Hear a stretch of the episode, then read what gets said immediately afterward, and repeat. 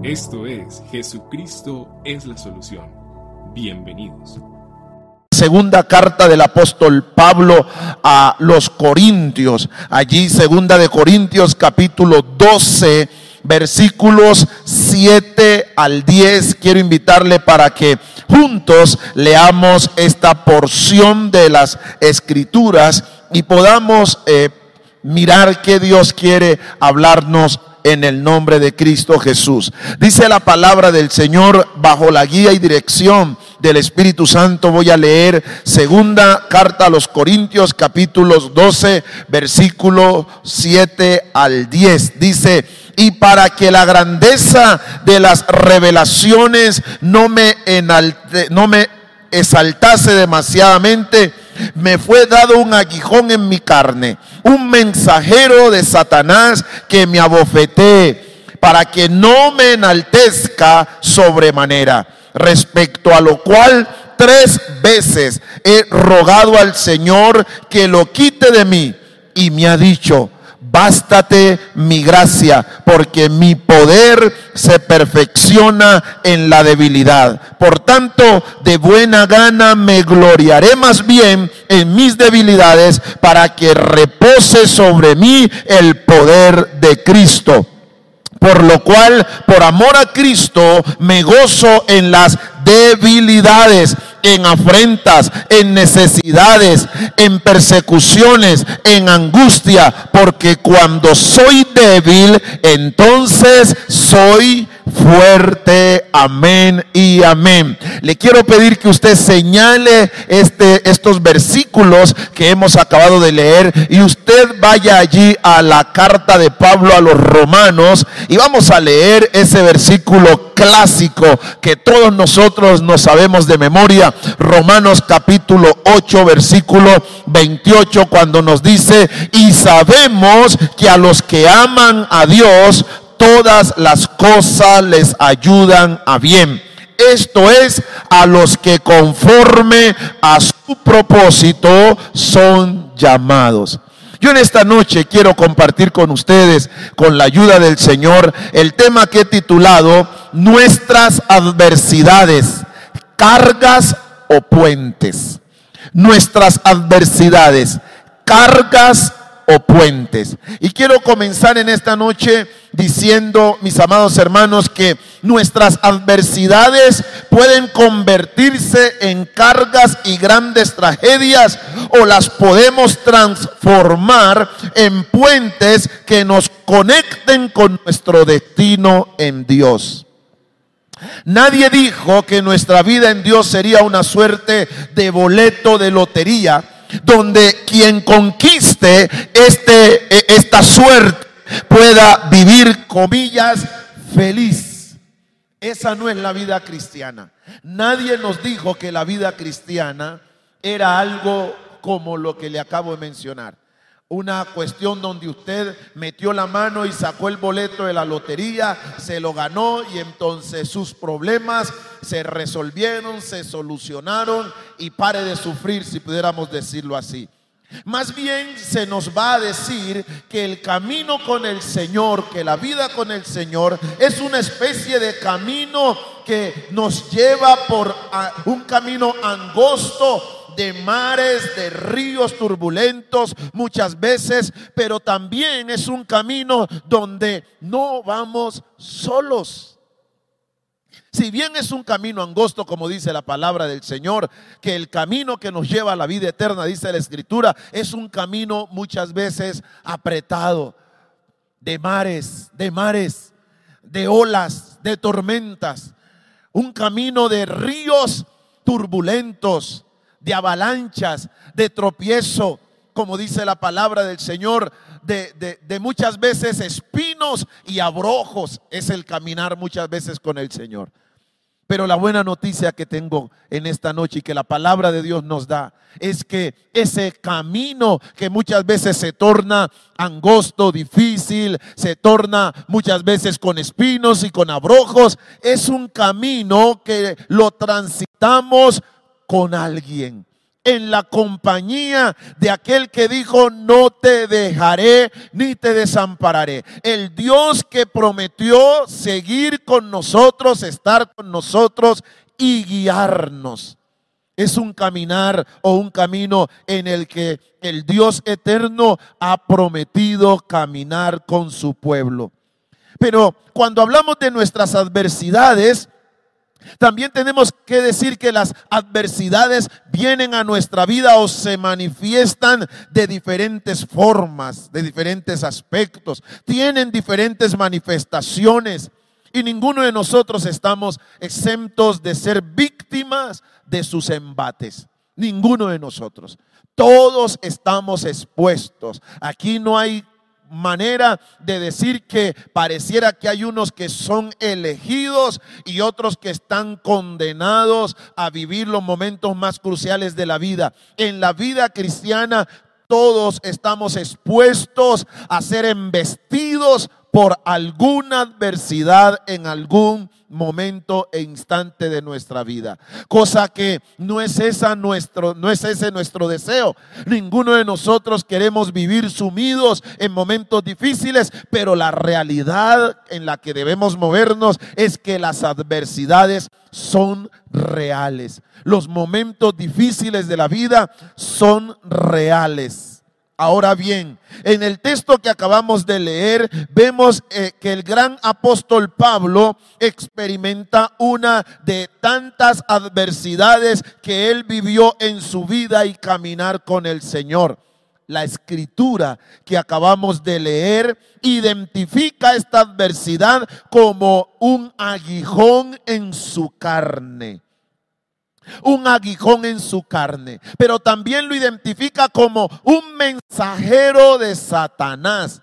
Oiga, yo no puedo, yo no, yo trato y he tratado durante toda esta tarde de imaginarme la condición del apóstol Pablo independientemente de que sea ese aguijón en su carne, sabiendo que hay muchos, muchas ideas o muchos conceptos que se desatan allí de que de lo que pudieras, pudiera ser o lo que pudo ser ese aguijón en la carne, pero no me imagino a Pablo con algo como un mensajero de Satanás acusándole, dañándole, produciéndole dolor, produciéndole angustia.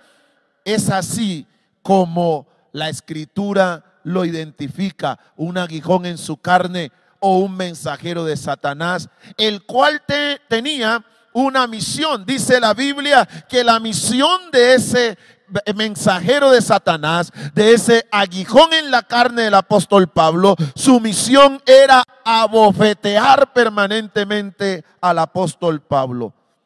Nos dice el versículo 8 de Segunda de Corintios, capítulo 12, dice que el apóstol Pablo frente a esa condición de su aguijón en la carne, ese mensajero de Satanás que le abofeteaba.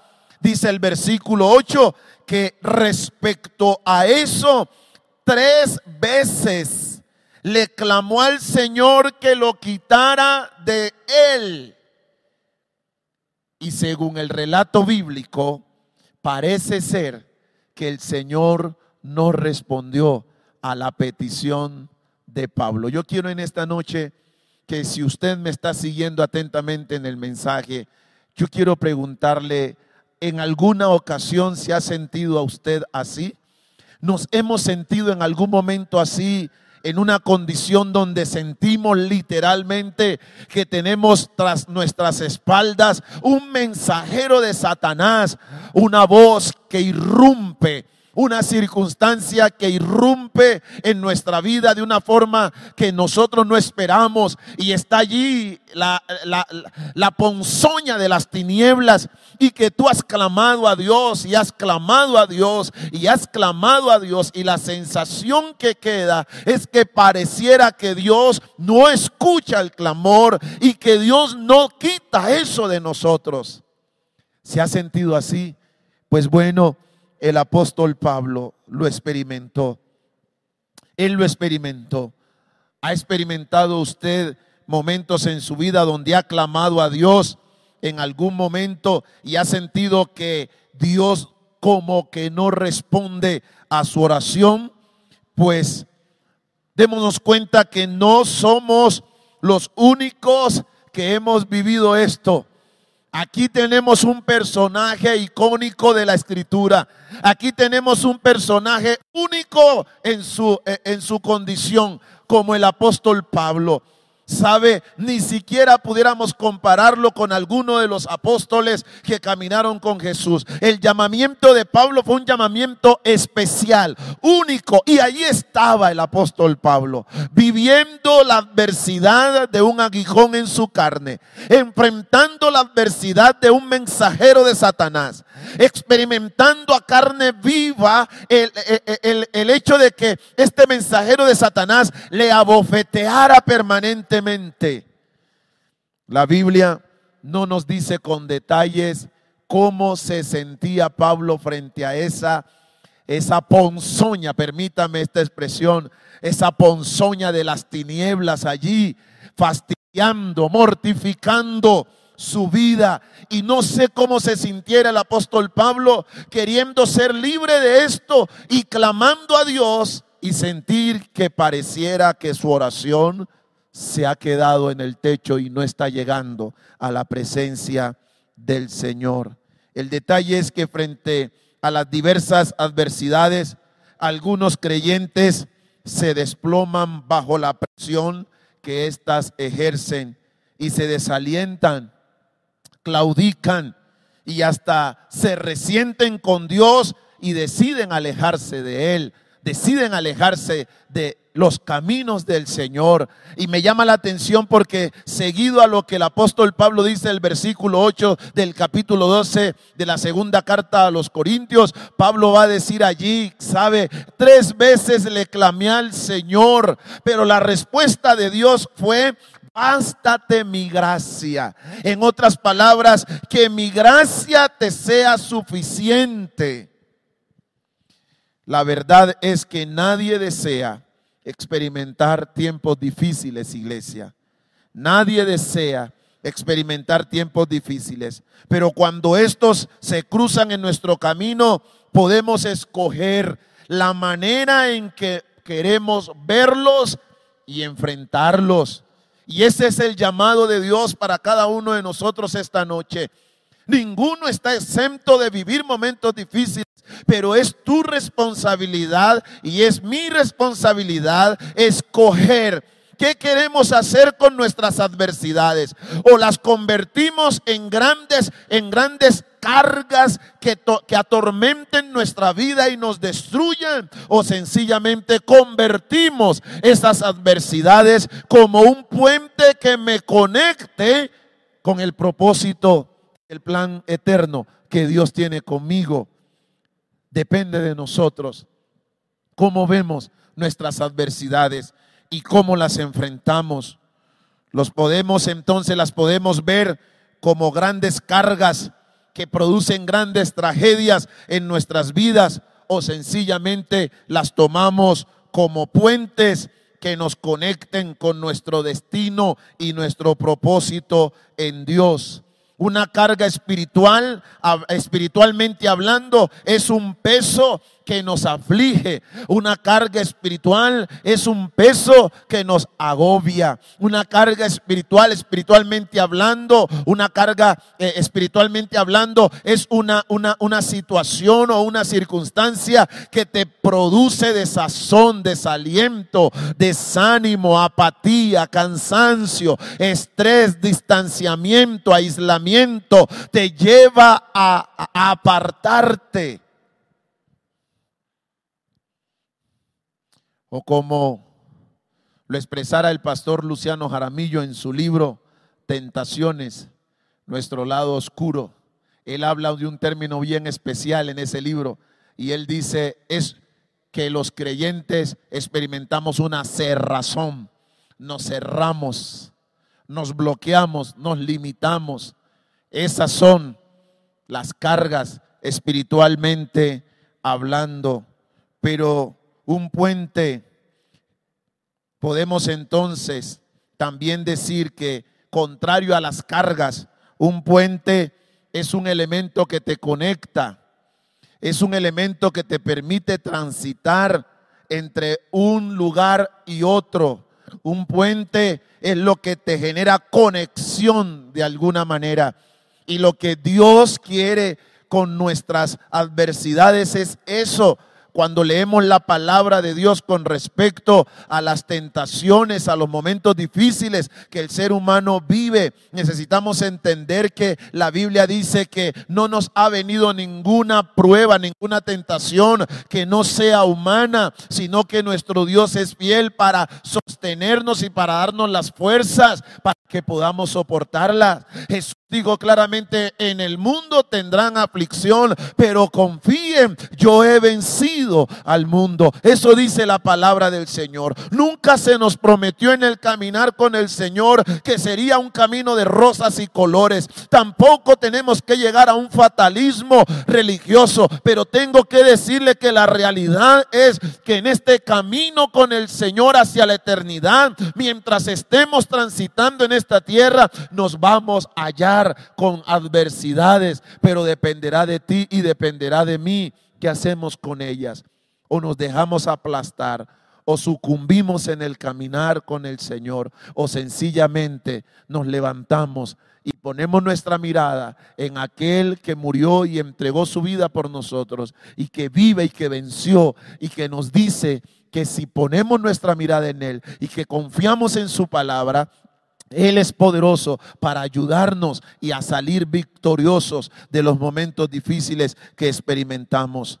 Eso es lo que hace las, lo que nosotros podemos hacer con las adversidades que se presentan. Sabe, la meta de Dios a través de las adversidades, cuando usted y yo las convertimos en puentes y no en cargas, es que nos van a ayudar a desarrollar nuestra relación con Dios. Tendremos una relación más estrecha con nuestro Padre Celestial. Nos va a producir madurez, crecimiento y podremos desarrollar una vida cristiana consistente.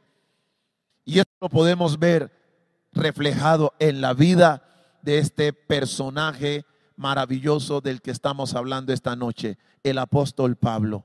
El apóstol Pablo, cada vez que se hallaba en una adversidad y la pasaba, podía salir victorioso de esa circunstancia, podíamos, podemos ver a la luz de la palabra del Señor cómo el carácter del apóstol Pablo se asemejaba cada día más a Jesús, cómo su relación con el Señor era todavía mucho más estrecha, cómo su madurez se manifestaba cada vez que escribía, cada vez que exhortaba, cada vez que alentaba a alguien, porque ese es el resultado de una persona que hace de sus adversidades un puente que le conecte con su destino y el propósito que Dios tiene con su vida. Y no permite que sus adversidades se conviertan en grandes cargas que lo derrumben y lo hagan desistir del plan y del propósito que Dios tiene con su vida. Yo espero en Dios que usted esta noche iglesia, esté comprendiendo lo que Dios nos quiere hablar a cada uno de nosotros. Pero, ¿qué podemos aprender de este relato? ¿Qué podemos aprender de este relato y del ejemplo que nos presenta la escritura en relación a la vida del apóstol Pablo cuando nos habla de lo que aquí el capítulo 12 llama el aguijón en la carne, un momento difícil en la vida del apóstol Pablo. Lo primero que quiero resaltar aquí es que en primera instancia la vida del apóstol Pablo es un modelo bíblico digno de imitar. Y me llama la atención tomar la vida del apóstol Pablo porque si hablásemos de Jesús sin decir que debe ser nuestro más grande y máximo referente, pero cual al, al mirar, al hablar de Jesús, alguien pudiera decir, pero pastor, es que Jesús es Dios. Jesús es Dios. Y, en esa condición de Dios, pues cualquiera, cualquiera soporta cualquier circunstancia. Él tiene el poder para salir. él, él tiene el poder para, o tenía el poder para enfrentar lo que fuera y salir victorioso. Quiero hablar del apóstol Pablo, de la vida del apóstol Pablo, como un modelo bíblico digno de imitar, porque no hay diferencia entre la vida del apóstol Pablo, su vida y mi vida. Un hombre de carne y hueso, un hombre que vivió lo que vivió cuando usted y yo leemos la palabra del Señor, descubrimos cómo el Señor lo sacó victorioso. La vida de Pablo nos demuestra que las adversidades pueden ser un puente que nos conecta con nuestro destino y nuestro propósito en Dios y nos llevan a una relación estrecha con nuestro Dios. Yo quiero que usted esta noche pueda tener presente y se está tomando nota de lo que estamos compartiendo esta noche, que esa expresión, relación estrecha con Dios, marque tu corazón en el nombre de Cristo Jesús. Y que tú sepas que nuestros problemas, nuestras adversidades deben empujarnos a ese propósito, a que nuestra relación con Dios sea todavía más estrecha, confesando y entendiendo lo que dice la palabra de Dios, que separados de Él nada podemos hacer. El apóstol Pedro lo confesó y lo manifestó de una forma contundente. Señor, ¿a quién iremos? Solo tú tienes palabras de vida eterna. Por eso es tan terrible cuando alguien en medio de su adversidad decide desconectarse, distanciarse, alejarse, separarse de Dios. Eso es cometer suicidio, mi querido hermano. Porque a ratos digo, si cerca al Señor, si estando juntos al Señor, el diablo no mide consecuencias. El diablo tiene reparos de meter su mano y querernos dañar. Dios mío, ¿qué tal nuestra vida separados del Señor? Hermano, nos vuelve ropa de trabajo. Por eso es que el Señor nos invita a que nuestra visión, nuestra visión, nuestra perspectiva, nuestra cosmovisión de las adversidades sea una cosmovisión centrada en la palabra de Dios, donde el Señor sea nuestra fortaleza. En la segunda carta a los Corintios, en los capítulos 11 y 12, el apóstol Pablo nos menciona detalles importantes de su actitud frente a la adversidad. Por ejemplo, cuando leemos en segunda de Corintios capítulos versículos 23 al 33 y por cuestión de tiempo no me voy a estacionar mucho allí, pero permítanme eh, hacer eh, eh, mirar la descripción que nos hace de la larga lista de situaciones que el apóstol Pablo experimentó Segunda, segunda carta a los Corintios, capítulo 11, versículos 23 al 33. No voy a leerlos todos, pero permíteme resalto alguno. Por ejemplo, en el versículo 23, Pablo va a decir que había estado en trabajos, en azotes sin número, en cárceles, en peligro de muerte muchas veces. El versículo 24, Pablo va a decir que los judíos cinco veces había recibido 40 azotes menos uno, es decir, 39 azotes. El versículo 25 capítulo 11 de la segunda carta a los Corintios va a decir que tres veces fue azotado con vara, una vez apedreado, tres veces padeció naufragio, una noche y un día estuvo como, náufrago en alta mar. El verso 26 dice que en los caminos muchas veces en peligro de ríos, en peligro de ladrones, en peligro de, de los de su nación, en peligro de gentiles, en peligro de la ciudad, peligros en el desierto, peligros en el mar, peligros entre falsos hermanos, en trabajos, en fatigas, en muchos desvelos, en hambre, en sed, en muchos ayunos, en frío, en desnudez. Y la lista sigue, iglesia. Wow, hermanos. Yo, yo quisiera que algunos de nosotros leyéramos y yo quiero animarle para que usted haga el ejercicio de tomar estos dos capítulos de la segunda carta a los Corintios y sobre todo el capítulo 11 y comience a ver esa lista tan larga que Pablo da de todo lo que tuvo que vivir y su actitud frente a lo que tuvo que enfrentar. Y que ojalá usted y yo pudiésemos ir chuleando o haciendo allí un comparativo, cómo ha sido nuestra vida frente a la vida de este hombre que relata allí la escritura. Hermanos, y nos vamos a quedar pasmados de una sola pieza. ¿Sabe por qué? Porque vamos a llegar a la conclusión que ninguno de nosotros hemos tenido que padecer lo que este hombre padeció. Y con todo y eso, cuando vienen las adversidades, usted y yo parecemos, hermano, la rueda que machilla de la carreta. Yo quisiera verlo a usted o que usted me viera a mí en peligros de ríos, en peligros de muerte. ¿Quién de nosotros ha experimentado azotes por causa del Evangelio? ¿Quiénes de nosotros hemos estado en el calabozo de más adentro, en el cepo, por causa del Señor Jesucristo? Y las adversidades que Pablo vivió no era porque se andaba entremetiendo en lo que no lo habían llamado, ¿sabes? Las adversidades de Pablo no fueron el resultado de una vida pecaminosa, porque en relación a nosotros muchas veces nuestros problemas y nuestras adversidades son la consecuencia de nuestras malas decisiones. A veces tiene que ver con una vida falta de determinación con Dios. Y con todo y eso el Señor tiene de nosotros misericordia y sin embargo rechinamos, nos quejamos, nos distanciamos, no queremos nada.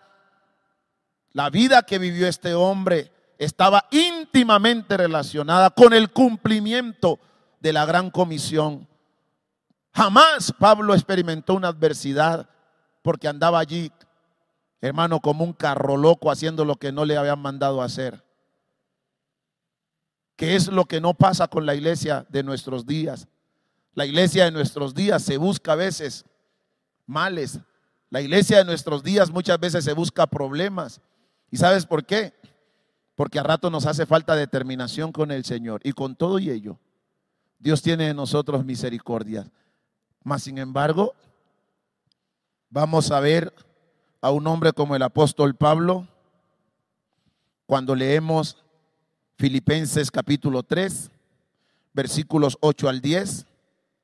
Él va a sintetizar toda esta lista manifestando un sentimiento muy maravilloso. Pablo va a decir en Filipenses 3, 8 al 10 que todo lo que había vivido y lo que tenía, ya fuera para bien o para mal, todo lo consideraba como pérdida por la excelencia del conocimiento de nuestro Señor Jesucristo.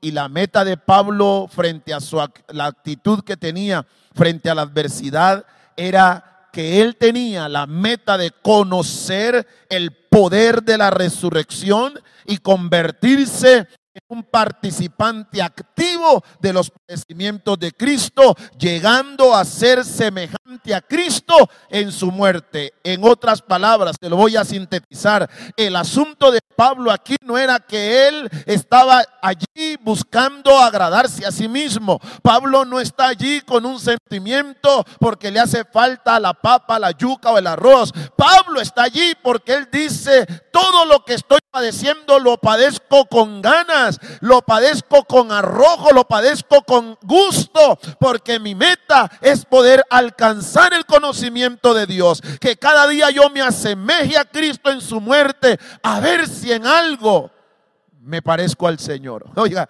qué cosa tan violenta lo que la Biblia nos presenta esta noche acá. Qué cosa. Y nosotros queremos hacerle el quite a las adversidades porque en nuestro corazón no está el pensamiento de querer ser semejantes a Cristo en el sufrimiento. Nosotros queremos ser semejantes a Cristo en relación a su gloria, pero no semejantes a Cristo, a Cristo en relación al sufrimiento. Esa no es nuestra meta. Esa no es nuestra meta. Más sin embargo, la meta de Pablo era esa. Él decía, todo esto yo lo considero como pérdida porque mi anhelo es alcanzar el excelente conocimiento de Cristo Jesús, mi Señor.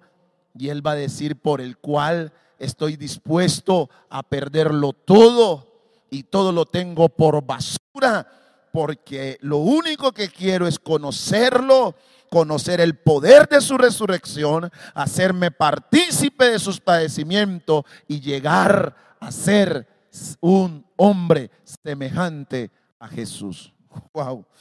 Hermano, qué desafío tan grande nos deja la vida del apóstol Pablo frente a la adversidad. Esto es lo que se conoce como convertir mis adversidades en un puente que me conecta con el propósito y el plan, mi destino que Dios tiene conmigo. No dejo que las adversidades se conviertan en una carga que me lleven a quejarme, a rechinar, a murmurar, a maldecir, a distanciarme, a alejarme, a pelear contra Dios, a levantar mi boca contra el cielo y preguntar, ¿dónde está Dios? La pregunta es, ¿quiénes somos nosotros para preguntarle a Dios dónde está? Nuestra actitud ante la adversidad debe ser la actitud que está asumiendo aquí el apóstol Pablo. Señor, quiero conocerte. Y si a través de esta adversidad y este sufrimiento quiero ser semejante a ti, Señor, yo lo voy a hacer. Por eso cuando leemos que frente a ese aguijón, que frente a ese mensajero de Satanás, el apóstol Pablo dice que tres veces le pidió al Señor que lo liberara. Tres veces. Y el Señor solo le dijo, bástate mi gracia. Uno entiende por qué Pablo no reclamó nada. ¿Por qué Pablo no, se, no, no dejó el ministerio? Uno entiende por qué Pablo no, no dice voy a renunciar. No, Pablo sencillamente entendió que si el Señor le está diciendo que es suficiente con su gracia, pues con su gracia sería suficiente. Con su gracia sería suficiente. Mis amados, gracias a esas adversidades y dificultades que el apóstol Pablo vivió, hoy nosotros podemos aprender algunas verdades que nos van a ayudar a convertir nuestras adversidades en puentes que nos conectan con nuestro destino y nuestro propósito en el Señor. ¿Qué aprendemos? Y yo quiero ir rápidamente en, el, en los breves minutos que me restan en esta noche. ¿Qué aprendemos de la vida del apóstol Pablo cuando vemos semejante actitud de este hombre. En primer lugar, aprendemos del apóstol Pablo que podemos tener contentamiento en medio de la adversidad. Tener contentamiento, no resignación, pero sí contentamiento. ¿Mm? No convertirnos en personas que se resignan y entrar en un estado de conformismo, pero sí tener contentamiento. ¿Y qué significa tener contentamiento en medio de la adversidad? Asumir eso que estoy viviendo como la oportunidad para alabar, glorificar, honrar, exaltar y bendecir el nombre del Señor. Por eso, cuando leemos la vida de Pablo, vamos a descubrir que Filipenses 4, versículos 11 al 13, tiene un gran peso en esto de experimentar contentamiento. Pablo va a decir, he aprendido. Y es que el contentamiento es algo que se aprende. Se aprende en el ejercicio de, las, de enfrentar las adversidades. Él dijo, yo aprendí a contentarme cualquiera sea mi situación. Yo sé vivir humildemente y sé tener abundancia. En todo y por todo estoy enseñado, así como para estar saciado, como para tener hambre, así para tener abundancia, como para padecer necesidad. Y él termina diciendo, todo lo puedo en Cristo que me fortalece. Cualquier cualquiera que falto de entendimiento lea este versículo, estos versículos, inmediatamente pensará, cualquiera que esté en su carne podrá decir, no, esto es una apología al conformismo. Pero esto no es conformismo. Esto es sencillamente entender que es la vida de contentamiento. Aprender, aprender, aprender. Lo he dicho otras veces, algo que aprendí de el pastor Alfonso Guevara, alguna vez hablando un poco preocupado yo cuando lo invitamos en alguna ocasión, eh, eh, eh, angustiado de que llegara a tiempo a, lo que a lo que íbamos a hacer, este hombre me dijo algo, me dijo, hay una bienaventuranza que te permite mantenerte en paz. Y él dijo, bienaventurados los flexibles porque no se romperán. Y yo me quedé con eso en el corazón. Y a rato necesitamos aprender a ser flexibles. Y la, y la vida de contentamiento nos lleva a ser personas flexibles. Nos lleva a ser personas flexibles. Aprender a estar contentos cualquiera sea la situación. Porque hemos aprendido. Cuando hay abundancia, nos glorificamos al Señor y nos gozamos. Pero cuando hay escasez, también glorificamos y nos gozamos en el Señor. La pregunta es, ¿puede usted hacer eso? ¿Tiene usted esa habilidad? Pues el apóstol Pablo, la vida del apóstol Pablo nos lo enseña. ¿Qué otra cosa aprendemos de la vida del apóstol Pablo? Aprendemos que podemos experimentar la fortaleza sobrenatural de Dios en nuestras debilidades. Eso fue lo que él experimentó. El apóstol Pablo nos va a decir que su debilidad permitía que el poder del Espíritu Santo actuara en su vida. Y me ha dicho, bástate mi gracia, versículo 9 del capítulo 12 de segunda de Corintios, bástate mi gracia porque mi poder se perfecciona en tu debilidad. Esa es la clave. Podemos experimentar la fortaleza sobrenatural de Dios en medio de nuestras debilidades. Pero ¿qué otra cosa aprendemos de la vida del apóstol Pablo? Que Dios es la fuente que suple todas nuestras necesidades. Pablo lo entendía. Por eso él no se angustiaba. Por eso él convertía sus adversidades en puente porque él conocía la fuente de su provisión, de su ayuda. Y usted y yo debemos aprenderlo. Filipenses 4:19 nos dice, mi Dios pues suplirá Pablo está diciendo mi Dios, no está diciendo mi trabajo, él no está diciendo mi habilidad, él no está diciendo mi capacidad, él no está diciendo mi profesión, porque sabía usted que él tenía una profesión. Pablo era un profesional también. Él no estaba diciendo yo, yo lo hago. Él está diciendo mi Dios. Y es que cuando ese, e, e, e, ese apelativo de, de, de mío esa personificación de Dios lo hace suyo. Mi Dios. Esa expresión no la, no la, no la, no, la dice, sino alguien que conoce la fuente de la cual va a hablar. Y entonces Pablo dice, mi Dios va a suplir todo lo que me haga falta. No conforme a mi habilidad, no conforme a mi trabajo, no conforme a mi capacidad. No, Pablo va a decir conforme a sus riquezas en gloria. Bendito sea el nombre del Señor. Gloria a Dios por esta enseñanza que nos da la vida del apóstol Pablo. Pero ¿qué más aprendemos de la vida del apóstol Pablo? Que podemos confiar en la fidelidad de nuestro buen Dios. Pablo sabía eso. El apóstol Pablo había aprendido que Dios lo sostendría ante cualquier circunstancia, por difícil que ésta fuera. En el caso nuestro, necesitamos saber que nuestro Dios es fiel y sabe hasta dónde podemos ser probados y sometidos bajo presión. Así que el Señor conoce, Él sabe. Por lo tanto, necesitamos aprender a confiar en la fidelidad de nuestro Dios. Segunda de Tesalonicenses capítulo 3, verso 3, una carta también escrita por el apóstol Pablo. Él va a decir, pero fiel es el Señor. Pablo la tenía clara. La pregunta en esta noche es, ¿sabe usted que Dios es fiel? ¿Puede usted comprobar que Dios es fiel? Porque si no es así, usted y yo necesitamos hoy aprender de que podemos confiar en la fidelidad de nuestro Dios. No te dejará ni te desamparará. ¿Qué más podemos aprender de la vida del apóstol Pablo? Que todo proviene de Dios.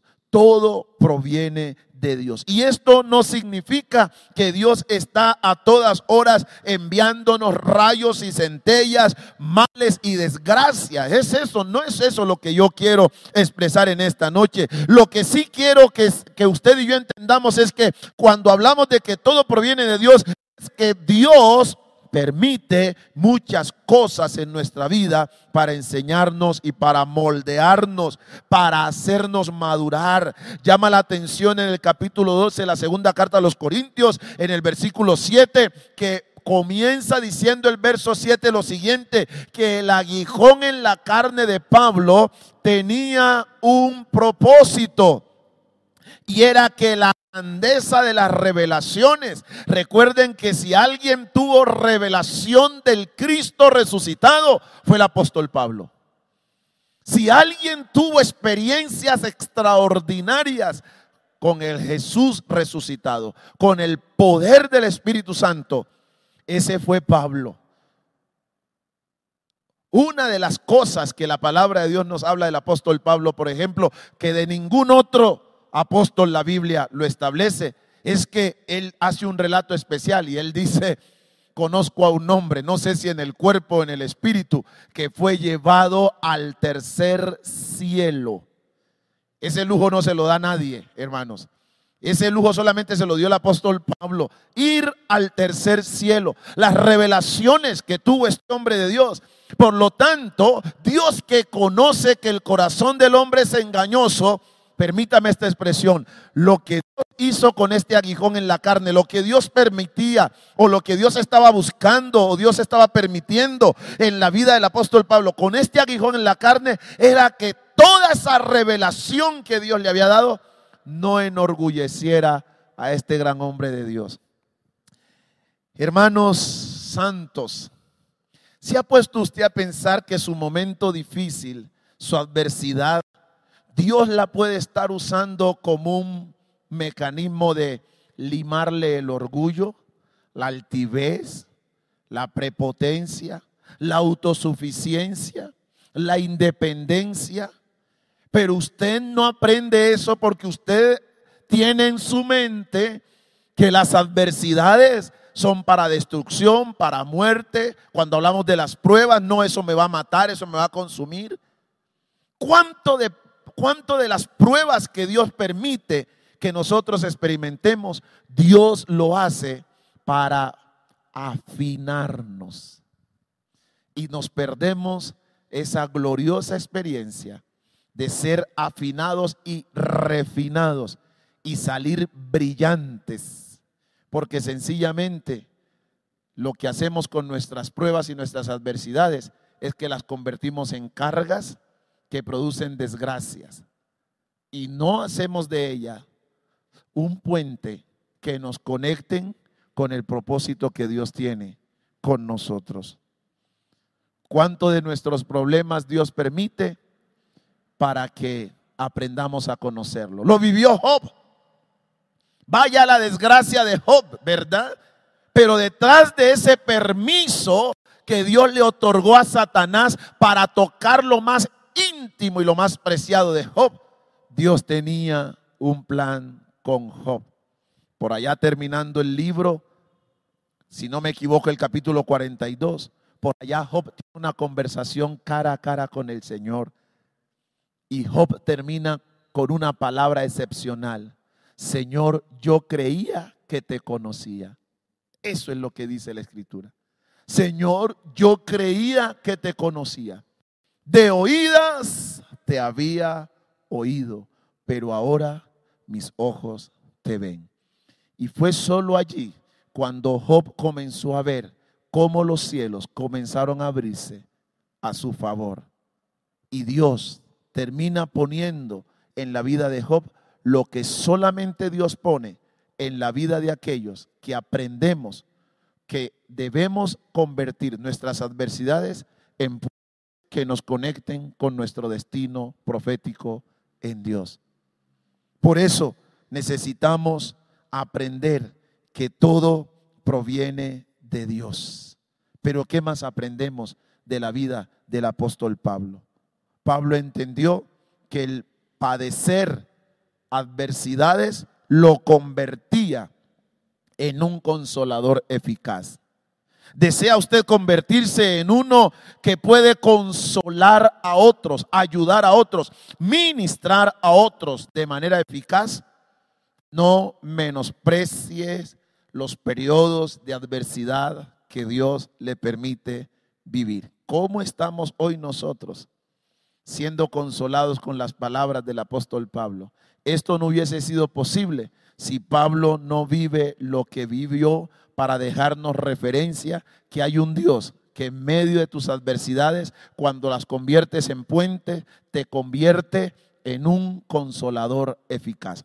Te convierte en alguien que va por el mundo ayudando a otros, levantando a otros, fortaleciendo a otros, animando a otros, haciéndole saber a otros que no todo está perdido y que el Señor, como cantábamos hace un instante en la adoración, Dios nunca pierde el control.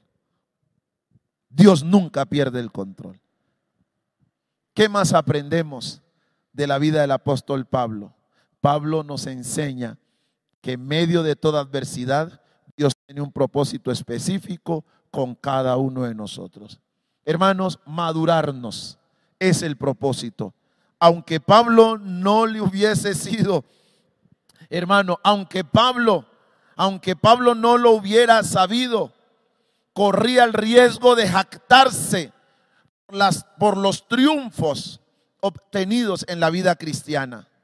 Pablo de forma inconsciente había podido llegar a donde muchos de nosotros llegamos cuando experimentamos logros. Nos volvemos orgullosos, altivos, independientes. Cuando no tenemos nada, eso le clamamos a Dios como niños chiquitos. Pareciera que crecemos tanto y Dios nos bendice tanto que se nos olvida hasta darle gracia y honrarlo cuando no tenemos un trabajo. Eso le lloramos a Dios para que nos bendiga. Y tan pronto Dios nos bendice, nos olvidamos tanto que ya le decimos al Señor, tengo tanta ocupación, Señor, que no tengo tiempo para ti. Y entonces Dios tiene que permitirnos esa afinación allí, ponernos algo que nos afine. Y Pablo lo sabía y Pablo lo entendió. Y por eso Pablo no rechinó, como muchas veces rechinamos nosotros. Dios usó ese aguijón en la carne para que Pablo aprendiera no a depender de sus propias fuerzas, sino a depender del Dios que le puede sostener, del Espíritu Santo, a fin de lograr entonces el propósito que Dios tenía con él. Y para que la grandeza de las revelaciones no me enaltecieran desmedidamente, me fue dado un aguijón en la carne, un mensajero de Satanás que me abofete para que no me enaltezca sobremanera. Qué lindo esto, hermano. Y quiero terminar en esta noche con otra enseñanza que aprendemos de esa vida del apóstol Pablo. Y es que de la vida del apóstol Pablo. Y Pablo mismo lo aprendió y nos enseña hoy a nosotros a gozarnos en medio de las adversidades.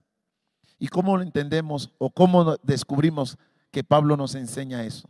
Pues bueno, allí tenemos una carta es identificada como la carta de la alegría, la carta del gozo, la carta de Pablo a los filipenses a los creyentes de Filipos, de la iglesia ahí en Filipos. Y Pablo en esa carta le escribe o manifiesta su alegría, su gozo sobre estos creyentes. Pablo no estaba en una playa cuando escribe la carta a los filipenses. Pablo estaba encarcelado, Pablo estaba sufriendo en momentos difíciles. Y en medio de todo, Pablo les dice en el versículo 4 del capítulo 4, regocíjense en el Señor. Otra vez les digo, regocíjense. Otras versiones dicen, gócense en el Señor. Otra vez les digo, gócense, alégrense. ¿Es usted de los que se alegra y se goza en medio de la adversidad. Oh, pastor, no me diga eso.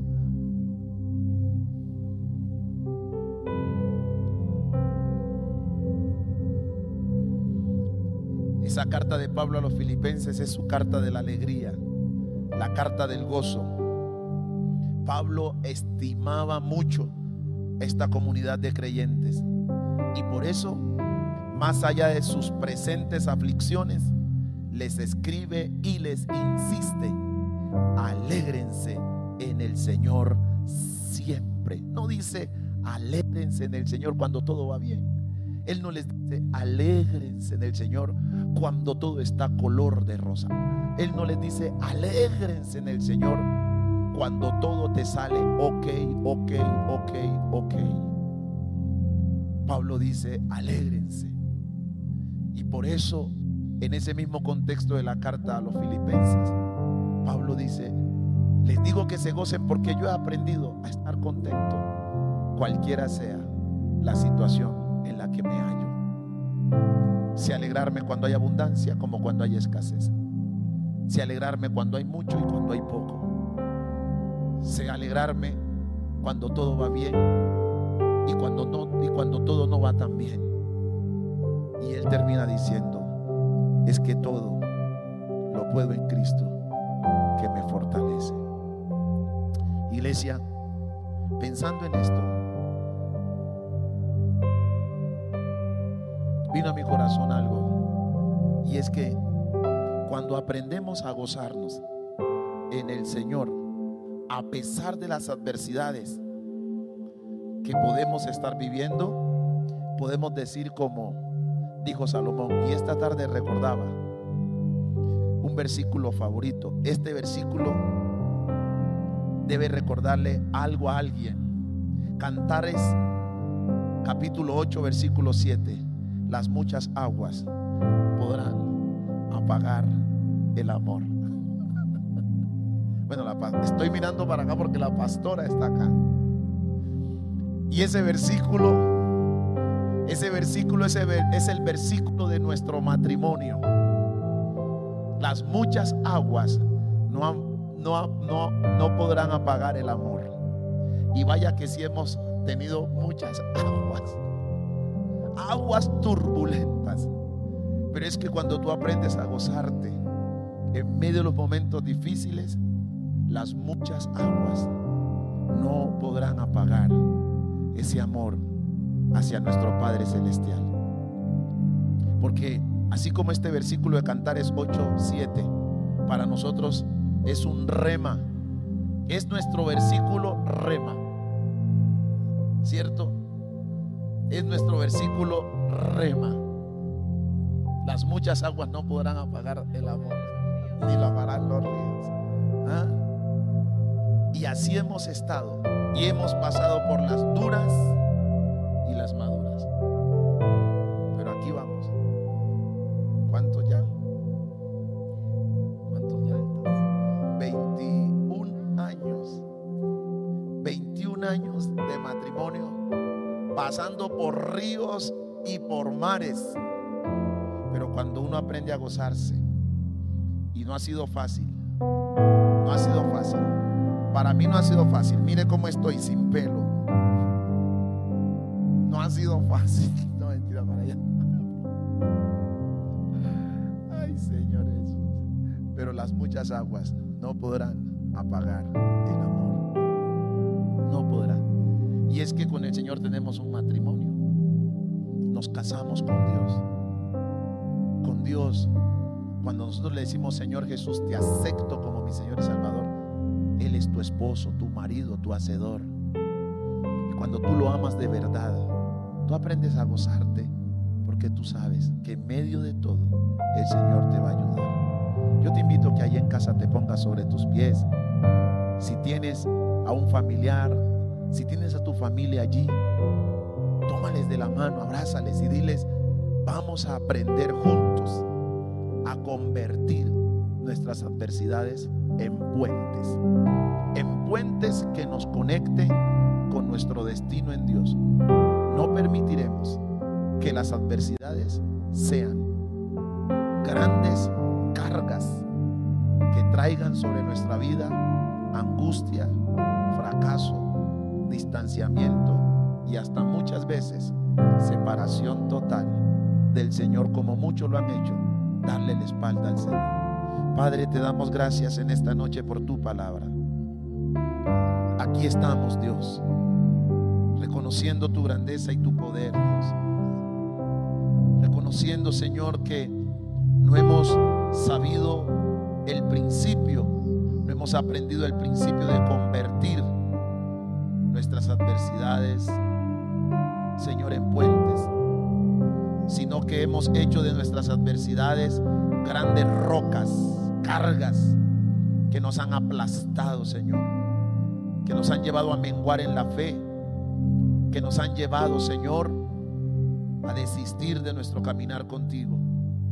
Hoy te pedimos misericordia por aquellos que frente a la presión de la adversidad han dado la espalda, volvieron atrás. Espíritu Santo, te pido que tú les redargullas donde quiera que estén y hazlos volver a ti en reconciliación. Señor, Espíritu Santo, que ellos puedan darse cuenta que separados de ti nada podemos hacer. Señor, quienes estamos aquí todavía a pesar de las adversidades, ayúdanos a entender lo que entendió el apóstol Pablo.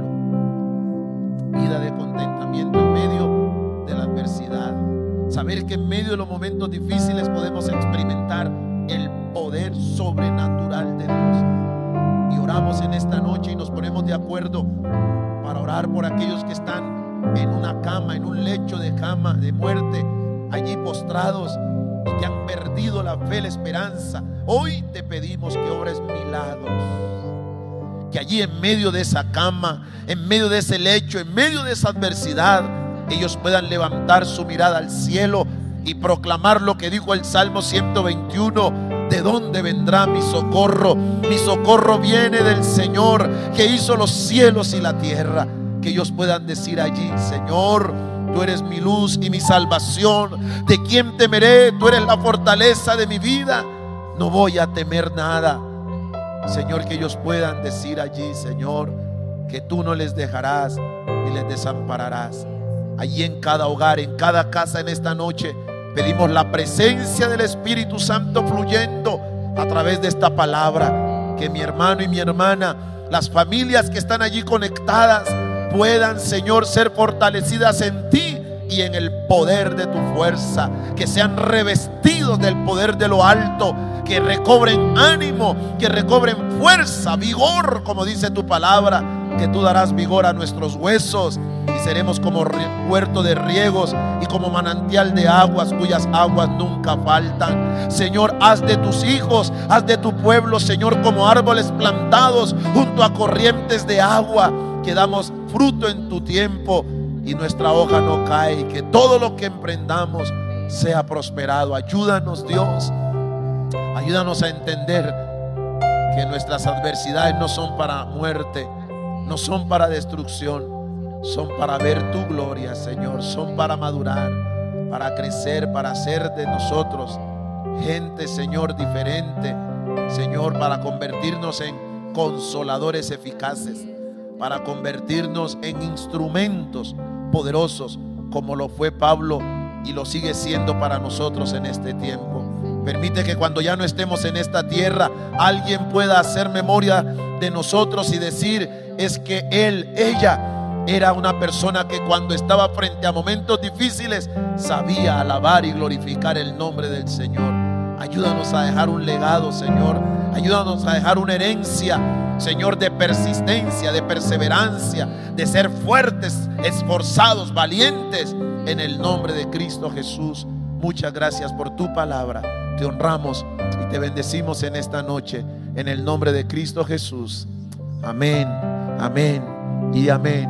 Iglesia, que Dios te bendiga, que Dios le guarde, que la presencia de Dios sea con ustedes y espero que esta palabra le desafíe a seguir adelante y a convertir sus adversidades en puentes que le conecte con el propósito eterno que Dios tiene con su vida. Dios le bendiga. Una feliz noche. Chao, chao. Bendiciones.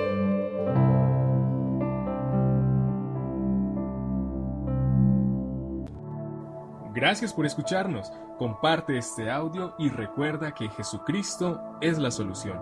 Más que un nombre, una verdad.